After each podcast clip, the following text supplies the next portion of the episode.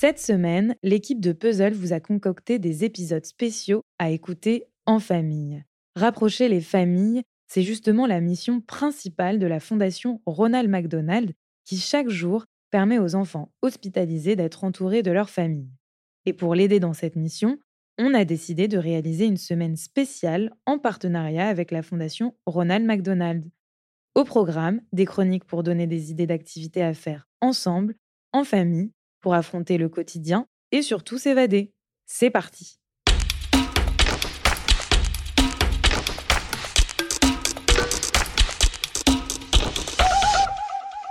Bienvenue dans Puzzle. Avec le confinement, les podcasts dits pour enfants ont décollé le podcast représentait le médium idéal pour occuper et éduquer les enfants tout en les éloignant des écrans de télévision ou d'ordinateur. Aujourd'hui, je vais vous partager mes trois préférés à écouter ensemble en famille pour s'instruire et s'évader.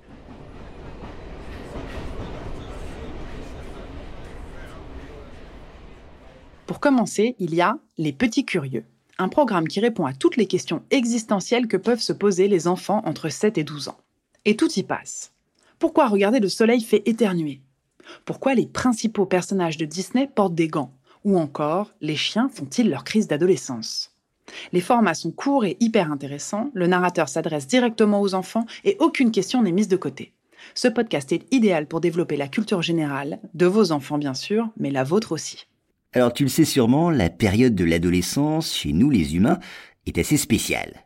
Elle commence à peu près vers 10 ans et se termine vers 20 ans. Eh bien, les chiens connaissent la même période. Mais eux, c'est plutôt entre 6 et 12 mois. À ce moment-là, les chiens sont moins obéissants envers leur maître. Le chien l'écoute moins et recherche davantage la compagnie de partenaires sexuels que la compagnie de son maître.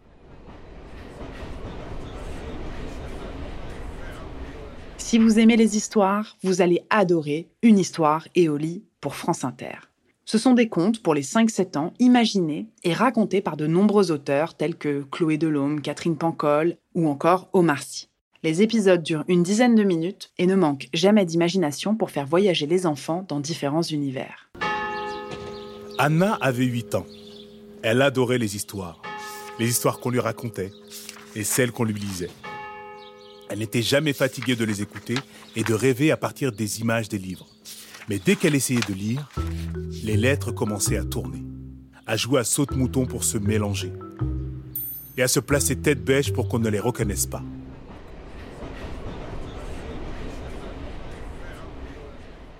Et pour finir, j'adore La Voix Haute, un podcast du comédien Mathieu Farcy qui offre à toute la famille un véritable théâtre sonore. Il reprend des classiques de littérature pour enfants et chapitre après chapitre nous plonge dans une histoire.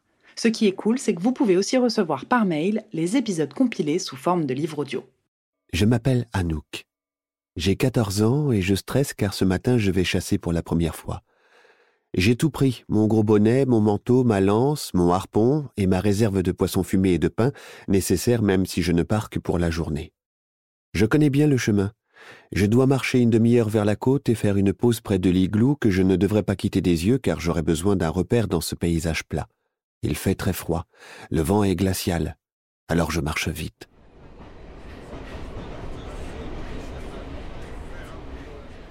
Vous pouvez retrouver les liens des podcasts dans la description de cet épisode qui a été réalisé en partenariat avec la Fondation Ronald McDonald. Retrouvez tous les épisodes du podcast dans la maison des parents sur vos applis de podcast habituels. Et pour plus d'informations sur la Fondation, rendez-vous sur le site fondationronaldmcdonald.fr. Bonne journée